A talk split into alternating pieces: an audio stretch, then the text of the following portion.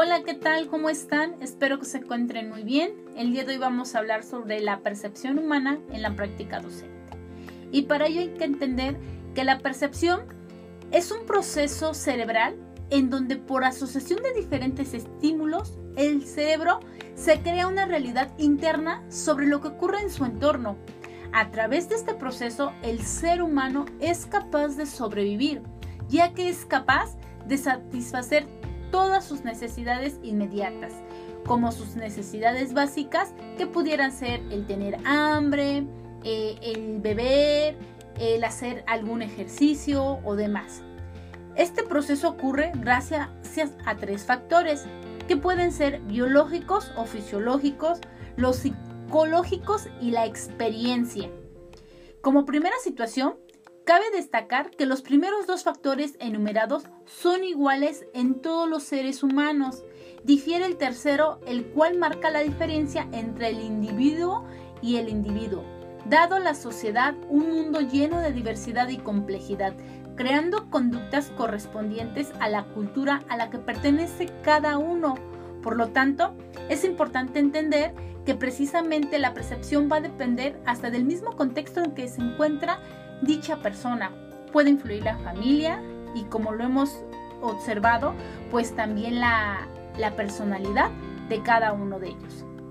Y bueno, esto también va a depender sobre la atención en que nosotros le demos a dicha situación u objeto en el que nosotros quisiéramos entender. Por ello, es importante que nosotros como docentes primero entendamos o percibamos la educación como parte fundamental en la vida del ser humano.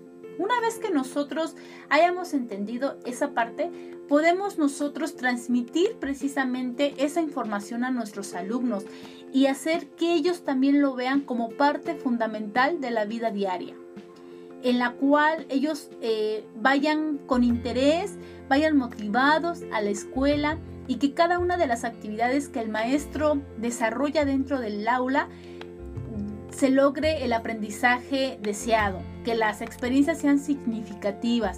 Recordemos que todo ser humano pues tiene también un proceso y entre ellos está la experiencia y el recuerdo de las mismas. Entonces es importante que el docente precisamente marque esa parte en los estudiantes, que esos contenidos sean significativos para el alumno, para que él cuando se encuentra ante una situación tenga los elementos de poder resolverlos. Es por ello que la percepción es muy importante, ya que influye precisamente en cómo eh, el alumno y el mismo docente va a poder salir de una situación en la que se encuentra. Y bueno, pues es así como la percepción humana pues busca satisfacer precisamente todas esas necesidades y deseos en la cual pues marca precisamente la conducta del humano, ¿no? Y lo hace social, eh, hace que en sociedad pues pueda marcarlo, lo pueda implementar y poder mm, entender la situación en el que se encuentra. Y bueno, pues hemos llegado al final de este podcast. Espero que les haya agradado y nos vemos en otro episodio. Hasta luego.